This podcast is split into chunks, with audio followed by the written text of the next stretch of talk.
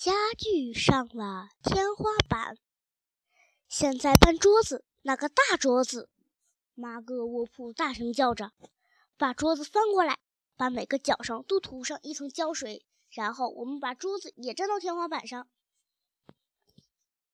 他们把这个巨大的桌子翻了过来，举到天花板上可不是一件容易的事，但是最后他们还是办到了。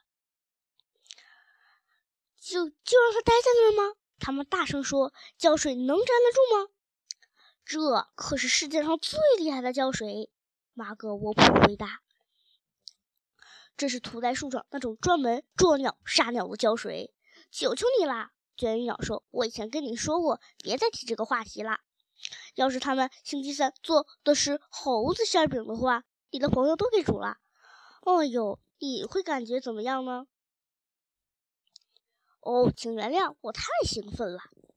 哦，对了，现在是椅子。哦，椅子也要像刚才那样站到天花板上。快点，快点，快点！猴子们在鸟的帮助下，把每个椅子腿儿也都涂上了胶水，举到了天花板上。再搬那个小一点的桌子。马格沃普说：“还有那个大沙发，还有那个餐具柜。那盏台灯。”所有的零零碎碎的小东西，那个烟灰缸，那个装饰品，还有那个可恶的塑料土地神，每一样东西，每一样东西都得一个不落的站在天花板上。这可是一个非常难干的活，把每一样东西都准确的站在天花板正确的位置上，可就难了。不过他们还是把这件事情完成了。现在该怎么办？卷羽鸟问。他累得气喘吁吁的。连羽毛都拍打不动了。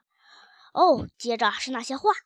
麻哥沃普叫着：“把所有的画都倒过来，请你们中的一位到路上去看着点儿，以防那两个臭怪物什么时候回来。”我去，卷羽鸟说：“我就在电线杆上放哨，这样我还能歇歇呢。”